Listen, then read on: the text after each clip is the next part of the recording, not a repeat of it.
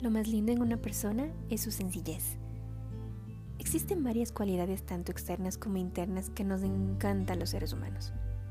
En lo personal, quiero contarles sobre una de las cualidades que he visto en diversas personas y me parece digno de rescatar.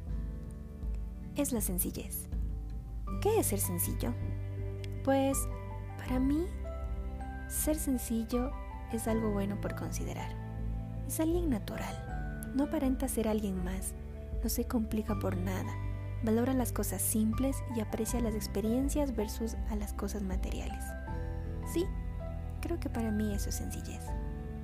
Me encanta conocer a gente así, ¿sabes? Me nutro de la sencillez. Admiro la capacidad que tienen de no creerse más que nadie y su modestia es respetable. Pero también he sido testigo de momentos donde percibo que se les olvida esta verdad. Nadie es más ni menos que nadie.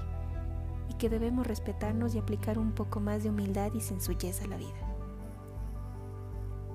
En la actualidad el consumismo constante en los medios nos comunican un mensaje donde debemos adquirir cosas materiales para sentirnos felices.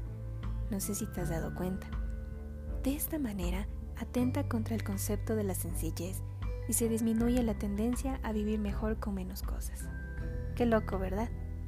Quiero compartirles este nuevo estilo de pensar, vivir de una forma más práctica, más libre, obteniendo cosas funcionales, prioritarias, y por tal motivo transmitiremos una personalidad sencilla a nuestros allegados.